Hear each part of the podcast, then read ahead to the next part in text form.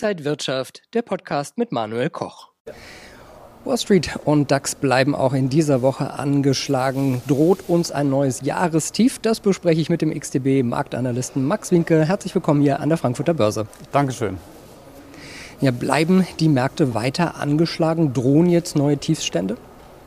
Also die Wall Street hat ja den kurzfristigen Abwärtstrend äh, in dieser Woche fortgesetzt. Der S&P 500 hat den tiefsten Stand seit über einem Monat erreicht.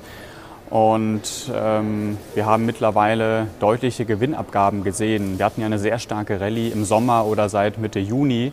Und da hat man jetzt die Hälfte der Gewinne wieder abgegeben. Aber ähm, es gibt ähm, auch einige Indizes, die da deutlich stärkere Rückschläge erlitten haben, wie zum Beispiel der deutsche Leitindex.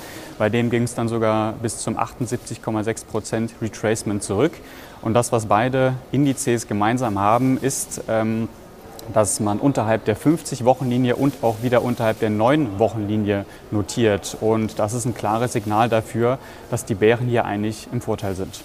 Jetzt gibt es einige Anleger, die haben Gewinne mitgenommen, gerade weil der DAX ja auch schon wieder Richtung 14.000 Punkte zum Beispiel gegangen ist. Trotzdem, das Stimmungsbild allgemein durch die ganzen Unsicherheiten hat sich eingetrübt. Äh, woran liegt das jetzt insgesamt?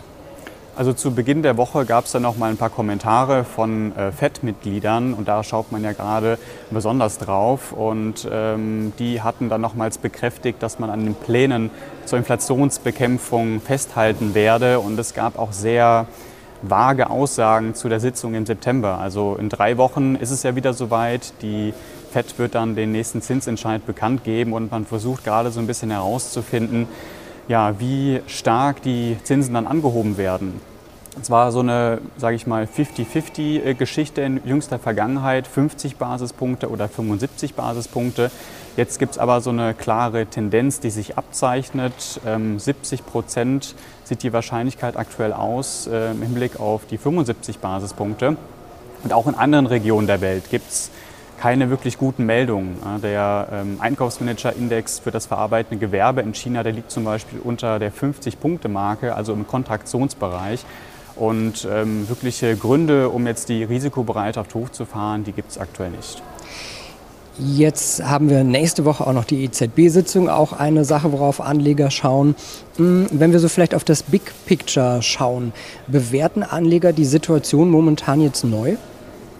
Ja, das ähm, sieht man durchaus. Ähm, da muss man auf jeden Fall noch mal äh, zu dem Freitag zurückgehen in der letzten Woche. Da hat sich nämlich viel getan, fundamental, aber auch technisch gesehen. Ähm, Fed-Chef Jerome Powell hat ja eine Rede gehalten am Nachmittag in Jackson Hole. Und äh, da wurden äh, die Finanzmärkte wirklich so ein bisschen auf dem falschen Fuß erwischt, weil er hat nämlich gesagt, dass die Zinsen möglicherweise längerfristig auf erhöhtem Niveau bleiben. Und ähm, diese ganze Euphorie, ähm, die wir ja in dem Sommer so erlebt hatten, ja, diese kräftigen Kursanstiege, äh, da ist eben diese Euphorie so ein bisschen verflogen. Also es gab äh, einerseits eine Umkehr und dann aber auch einen starken Rückgang und das hat dazu geführt, dass die US-Indizes dann ähm, alle äh, am Ende unterhalb von wichtigen Unterstützungsmarken geschlossen haben. Jetzt haben wir auch wieder eine hohe Inflation gesehen, in der Eurozone noch höher als in Deutschland. Worauf sollten Anleger jetzt vielleicht achten und wie könnte man seine Strategie aufbauen? Also unabhängig davon, ob man jetzt von einem äh, Bullen- oder Bärenmarkt ausgeht, äh, man kann sich, denke ich, darauf einigen, dass wir kurzfristig einen abwärtsgerichteten Trend haben. Und äh, das nächste Highlight, äh, das lässt jetzt auch nicht lange auf sich warten, nämlich die Arbeitsmarktdaten, die am Freitag um 14.30 Uhr anstehen. Und ein starker Arbeitsmarktbericht könnte ja dazu führen, dass ähm, sozusagen die, sich die Annahme festigt, dass wir eine Anhebung sehen von 75 Basispunkten. Man muss jetzt vor allen Dingen äh, darauf schauen, wie sozusagen die Werte ausfallen gegenüber den Erwartungen. Es gibt ja so drei größere Komponenten beim Arbeitsmarktbericht, also die Beschäftigungsänderung einmal, die Arbeitslosenquote und dann auch das Lohnwachstum. Und ähm, wenn jetzt zum Beispiel die Daten schwächer ausfallen, dann könnte das auch dazu führen, dass die FED möglicherweise ihren Zinserhöhungszyklus überdenkt. Ja, wir wissen, die FED äh, wird sich sehr stark auf die neuen Konjunkturdaten konzentrieren. Wir wissen auch, dass die Forward Guidance sozusagen aufgegeben wurde und das bedeutet, äh, dass gerade solche Ereignisse natürlich einerseits wichtig sind für den zukünftigen Kurs, also mittelfristig, aber natürlich dann auch kurzfristig für sehr viel Volatilität sorgen werden. Und das heißt für Anleger jetzt so ein bisschen noch abwarten, bis diese Entscheidungen der Notenbanken kommen oder wie sollte man reagieren? Also mittelfristig sind wir in einem bärischen Umfeld. Das betrifft den DAX und auch den S&P 500. Kurzfristig, ja, wie auch schon besprochen, abwärts äh, gerichteter Trend. Ja, und deswegen sollte man sich eben jetzt genau überlegen, ob man in einem so, solchen Umfeld großes Risiko eingehen soll. Ähm, und gerade solche wichtigen Ereignisse wie die Arbeitsmarktdaten oder dann eben auch der Zinsentscheid, sei es von EZB oder FED, werden natürlich darüber entscheiden, wie es dann eben weitergeht. Und es kann auch sein, dass es mehr Richtungswechsel gibt, wie jetzt zum Beispiel am Freitag. Ähm, momentan ist es einfach ein sehr sicheres, äh, unsicheres Umfeld und ähm, man muss eben abwarten, bis sich vielleicht eben auch das Chartbild wieder ein bisschen aufhält.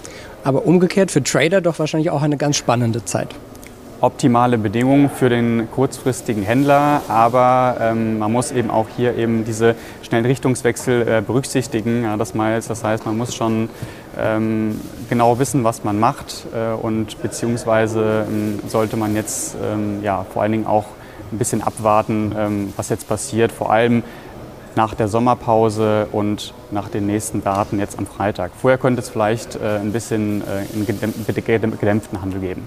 Und es sind ja auch wieder viele Marktteilnehmer zurückgekommen aus dem Urlaub. Dankeschön an Max Wienke, Marktanalyst bei XTB. Und Ihnen, liebe Zuschauer, vielen Dank fürs Interesse. Bleiben Sie gesund und munter, alles Gute und bis zum nächsten Mal.